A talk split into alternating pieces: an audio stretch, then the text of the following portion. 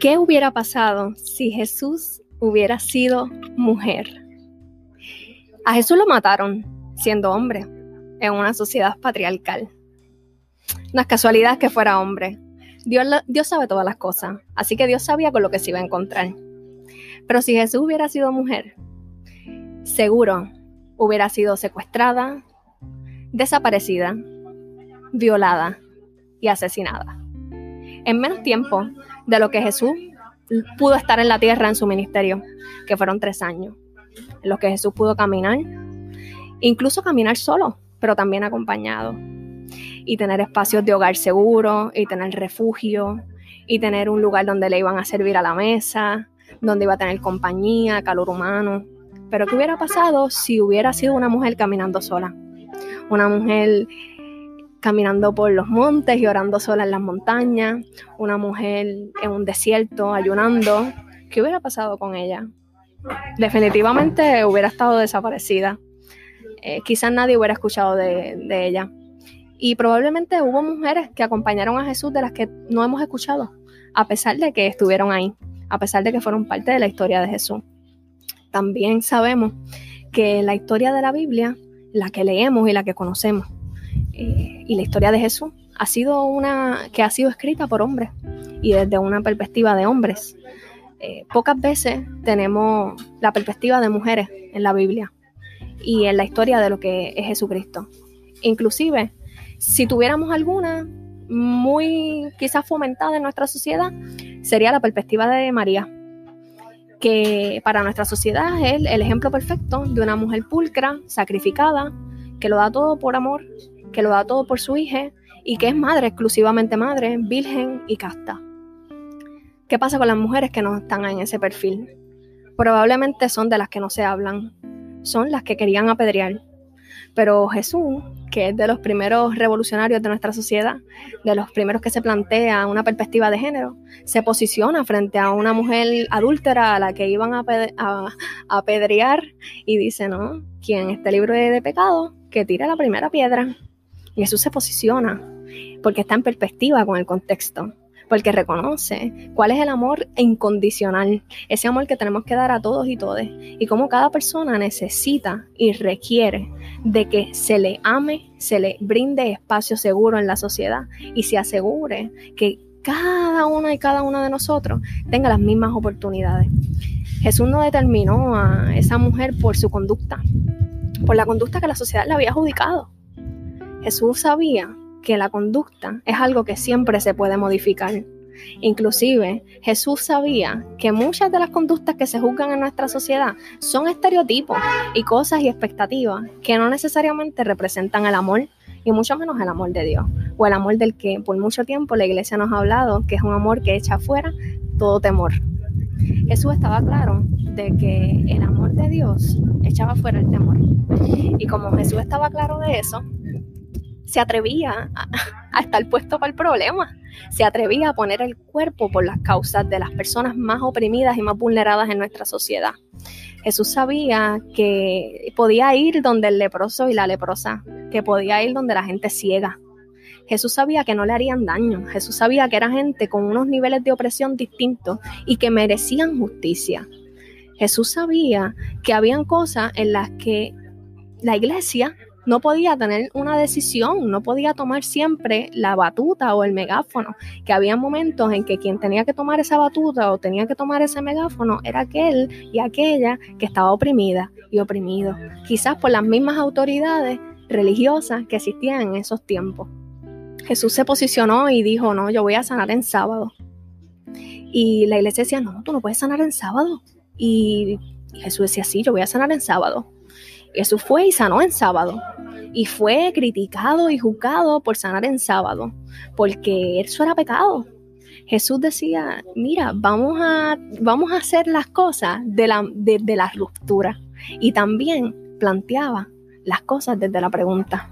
Cuando Jesús le pregunta a Pedro, ¿tú me amas? ¿Qué más decía a través de esa pregunta? Si Jesús sabía la respuesta. Jesús quizás ya sabía que Pedro le amaba, pero ¿qué sabía, ¿qué sabía Jesús sobre lo que significaba el amor de Jesús o el amor que se le tenía a su persona para la sociedad? quizás ya Jesús tenía una pregunta que rebotaba hasta estos tiempos. ¿Y es realmente estamos dispuestas al amor? ¿Realmente estamos dispuestos como iglesia, como colectivos, como identidades, como personas y como sociedad a ir y apostar por el amor hacia las demás personas? Y el amor hacia las demás personas implica dejar atrás el miedo. Y dejar atrás el miedo es atrevernos a la pregunta y es atrevernos al cuestionamiento. En estos tiempos hemos estado viendo muchos diálogos sobre el tema de la perspectiva de género y se ha convertido en un asunto que se ha tergiversado tanto que ya parece que no queda espacio para la conversación. No hay espacio para el diálogo, no hay espacio para darnos la oportunidad de escucharnos realmente. Y todo se convierte como en una guerra de bandos. Entonces tenemos de momento por un lado el área fundamentalista religiosa y la, y las feministas, como, no, como nos llaman. Y me identifico aquí como feminista porque reconozco la importancia de la lucha por la equidad de todas las personas, independientemente de su sexo, independientemente de su raza, de su género, de su clase, de su estatus social. Yo creo que todas las personas merecen un trato digno en nuestra sociedad y que para eso hay que posicionarse. Tenemos que perder el miedo y posicionarnos y también atrevernos a la pregunta. La ideología cada vez que nos hablan de ideología, a mí se me revuelca el estómago cada vez que escucho que alguien dice ideología de género. Porque la palabra ideología conlleva una carga bien pesada y esa carga es la carga que nos hemos arrastrado por años, que es la de partir de un ser o una persona o un ente que tiene todo el conocimiento y todo el poder y todo el control y lo deposita hacia otros sectores, hacia otras personas, sin que eso sea cuestionado. La ideología es una creencia, un modo específico de ver la vida y no necesariamente una manera de abrirnos a las posibles preguntas que nos traiga nuestro contexto social. La perspectiva lo que nos da es una mirada más amplia. Nos dice, vamos a sacarnos las gringolas y vamos a mirar para el lado. Vamos a ponernos los lentes si hace falta y vamos a mirar con más detalle qué hay, qué hay más allá de cada cifra, de cada número, qué es lo que hay detrás de las mujeres desaparecidas en Puerto Rico, qué es lo que hay detrás de los hombres desaparecidos en Puerto Rico, qué es lo que hay detrás de las personas que ahora mismo están sufriendo situaciones de violencia, de discriminación y de empobrecimiento, qué es lo que nos lleva como sociedad a tener esa reproducción de la desigualdad y de la violencia en cada uno de nuestros espacios porque las mujeres que sufren violencia de género están en nuestras iglesias. Las personas que sufren la discriminación por su orientación sexual o su identidad de género también están en nuestras iglesias. Quizá resignadas al silencio, al autorrechazo, al reproche.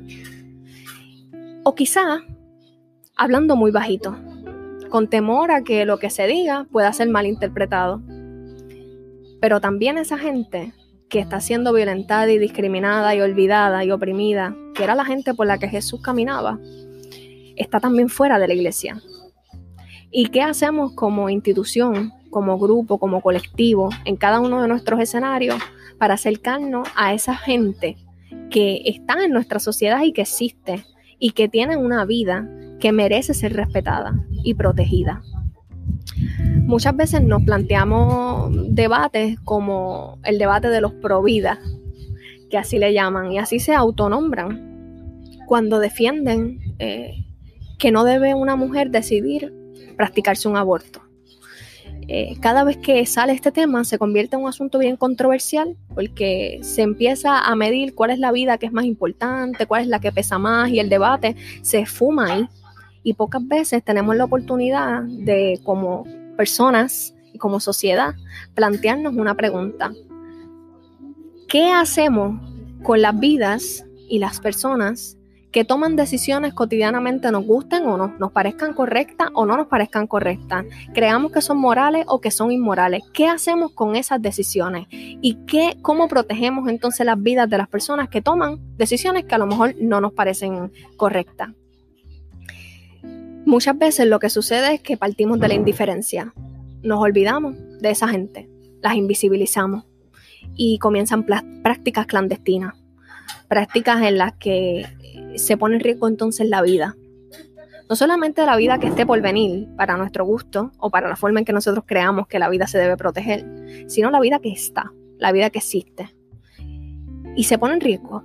Y muchas veces el Estado, la Iglesia, las entidades y las autoridades pertinentes en nuestra sociedad no responden a esas necesidades o no reconocen la importancia de regular, de legalizar, de despenalizar, de mantener un enfoque salubrista y humano con cualquier persona que tome cualquier decisión en nuestra sociedad, nos guste o no nos guste, la juzguemos como buena o la juzguemos como mala, lo que sea y donde sea que nos planteemos, cada una de esas personas merece una respuesta digna, una respuesta que esté anclada en los derechos humanos, en la conciencia y en el amor, y no en el miedo.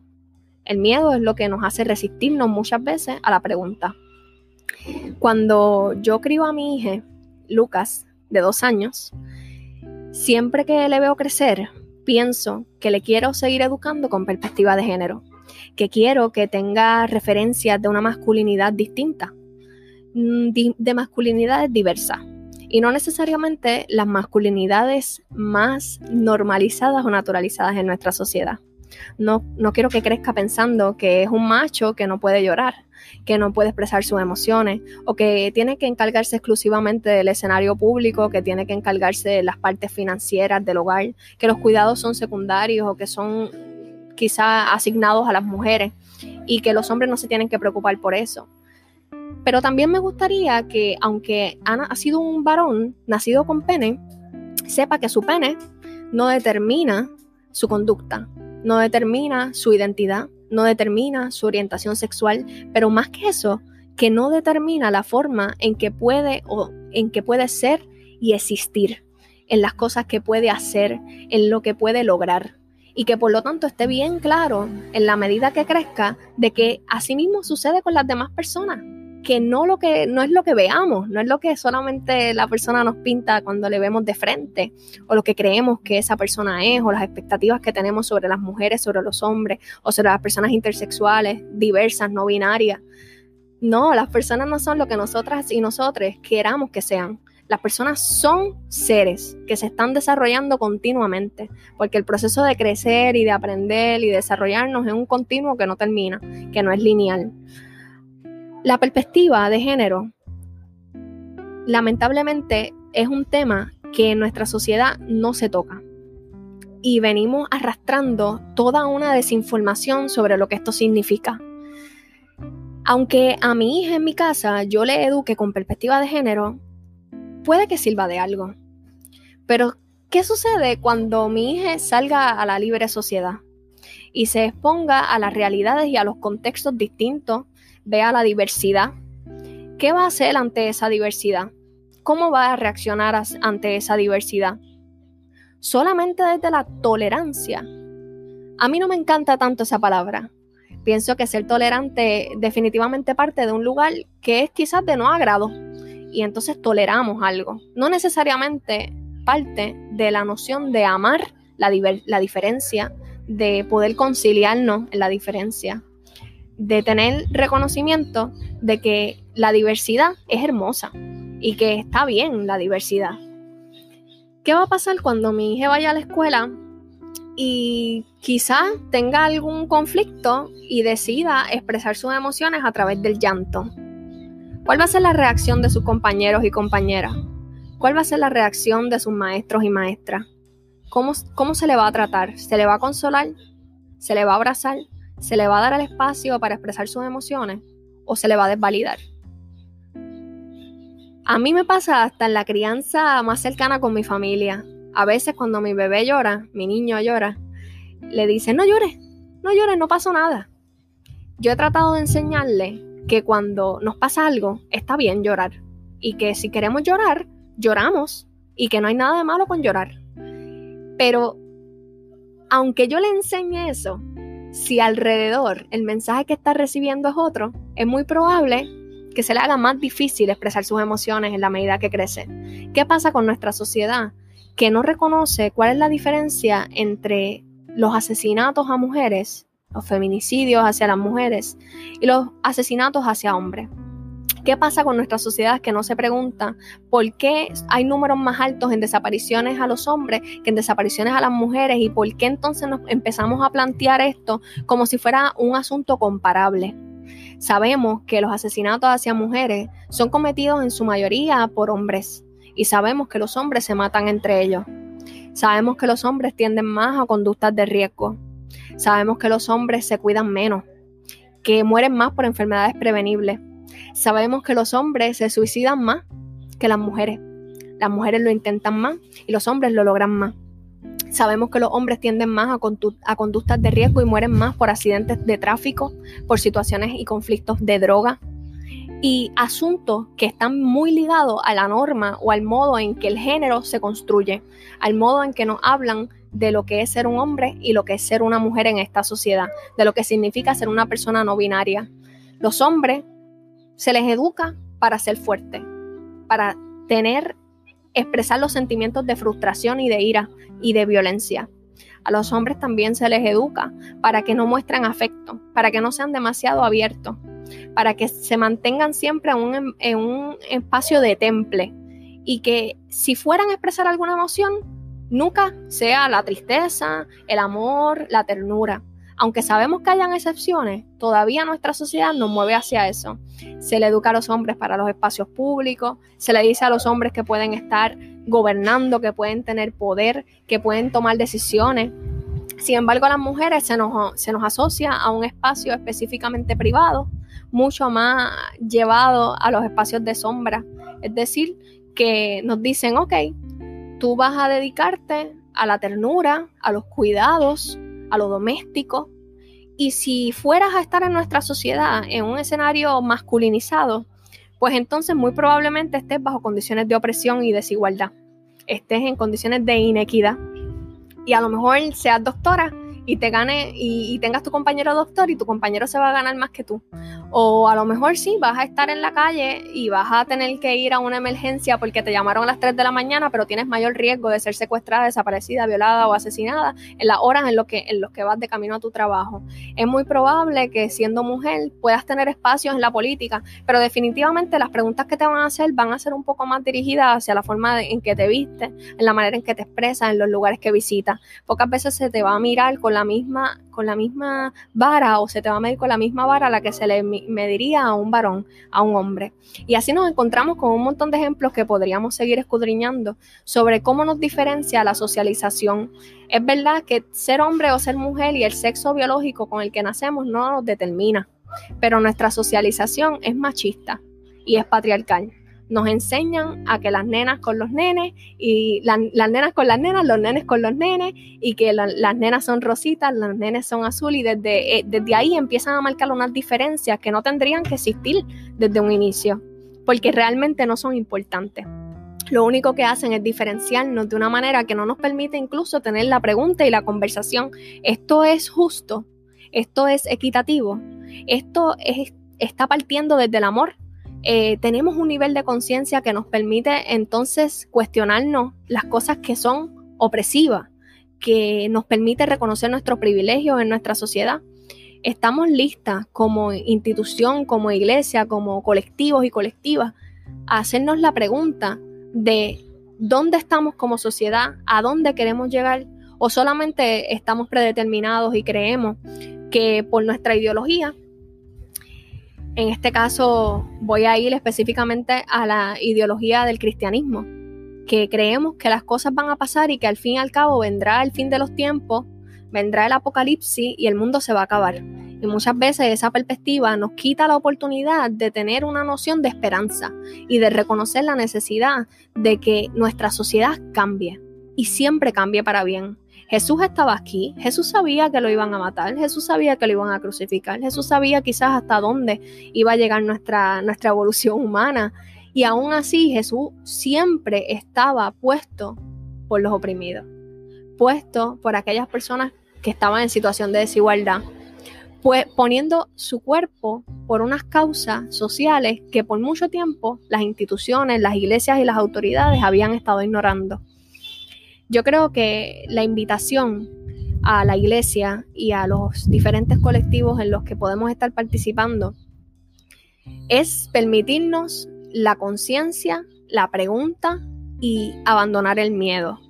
El miedo a lo que no conocemos, empezar a plantearnos ruptura con las cosas que nos han significado y han perpetuado la desigualdad entre las personas y abrirnos desde el corazón a que si queremos y decimos que queremos que todas las personas tengan libertad, vivan en paz, vivan en equidad y vivan en amor, tenemos que estimularnos, tenemos que estimularnos nuestro pensamiento crítico, tenemos que hacernos preguntas importantes e incómodas, tenemos que poner nuestra ideología en perspectiva con nuestro contexto y con nuestra realidad social. Creo que si no se hace, si no vivimos de esa manera, entonces no estamos ni siquiera respondiendo al llamado que decimos que queremos responder, que es al llamado que nos da Jesucristo, que nos dio el ejemplo de Jesús en la tierra, un llamado por aquellas personas que estaban sufriendo las mayores opresiones, aquellas personas que estaban viviendo en, los en las peores situaciones de desigualdad. Jesús pudo haber venido e ignorar eso, pero jamás hubiera trascendido su historia. Jamás hubiera llegado hasta el día de hoy y no estaríamos hablando sobre esto ahora. Yo creo que lo que hace que trascienda la historia de Jesús hasta el día de hoy y su ministerio es justamente la capacidad de tener perspectiva, de poner su fe y su creencia en perspectiva con la verdad, con el contexto, con lo que, con lo que es la historia y la narrativa de las demás personas más allá de uno mismo. Hay que ponernos siempre en relación con las demás personas y abrirnos desde el corazón, no desde la razón solamente, no desde un pensamiento académico o desde una idea específica o un fundamento o palabras grandes como valores, familia, sociedad, sino desde el yo soy un ser humano, tú eres un ser humano, mereces un trato digno, yo quiero tener un trato digno y quiero darte un trato digno y queremos vivir en paz. Queremos que todas las personas vivan en paz y en equidad. A mí me gustaría pensar y soñar que el futuro que mi hija va a tener en esta tierra le va a permitir esa posibilidad que se va a encontrar con un mundo dispuesto y listo para cambiar, para transformarse, para asumir una revolución. No solamente una revolución en su sentido estatal, gubernamental y político, como muchas veces nos han enseñado, sino una revolución en el pensamiento, una revolución que nos permita realmente tener libertad y sentirnos libres porque la libertad se discursa mucho en muchos escenarios, pero pocas veces nos podemos sentir libres en sociedad y pocas veces podemos ser nosotras mismas y nosotros mismos. Así que yo creo que con esto voy a cerrar. ¿Y qué tal si hacemos si nos va que nos vamos? Y nos vamos. ¿Qué te parece?